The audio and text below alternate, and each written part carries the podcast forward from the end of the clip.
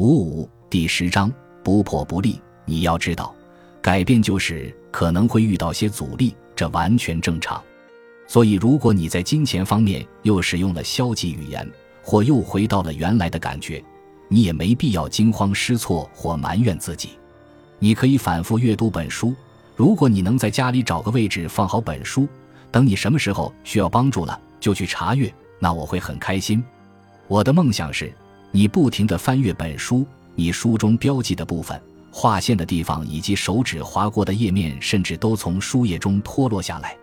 你已经开始了自己的改变之旅，哪怕你现在正走在致富的道路上，你仍会不时觉得自己距离财富很远。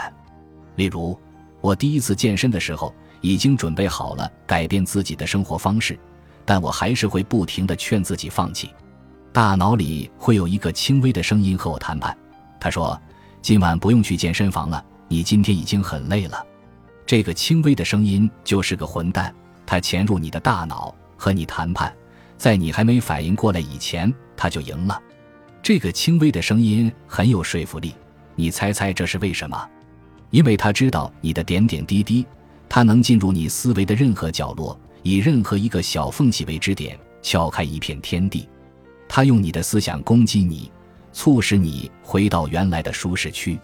其实他并没有那么邪恶，他不过是想保护你。给你舒适感，但是，如果你要成长，就不要让他留在你身边。这个轻微的声音确实会阻碍你前进，他会和从前的你结盟，然后一起压倒那个想前进、想变得积极的你。他们会想方设法压制你，让你临阵脱逃。但我也想说，所有这些感觉都是正常的。如果你还在读本书。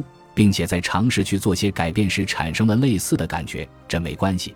或者，如果你已经读完了本书，开始踏上自己的旅程了，也产生了这种感觉，那也没关系。你不是个失败者，这并不意味着你无法改变了。你知道我花了多长时间才变成健身达人吗？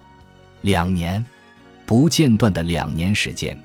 我的私人教练不断让我对自己负起责任，并努力激励我。我甚至还没有算上之前的时间，那时我总是想象着自己达到理想的健身境界。改变心态是一项艰巨的任务，它需要连贯性、努力、意志力，最重要的是，它需要你有能力忽视脑海中那个轻微的声音，以及曾经的你。这些都是改变的敌人。我知道这个改变十分重大，所以我想给你们一些应对的建议。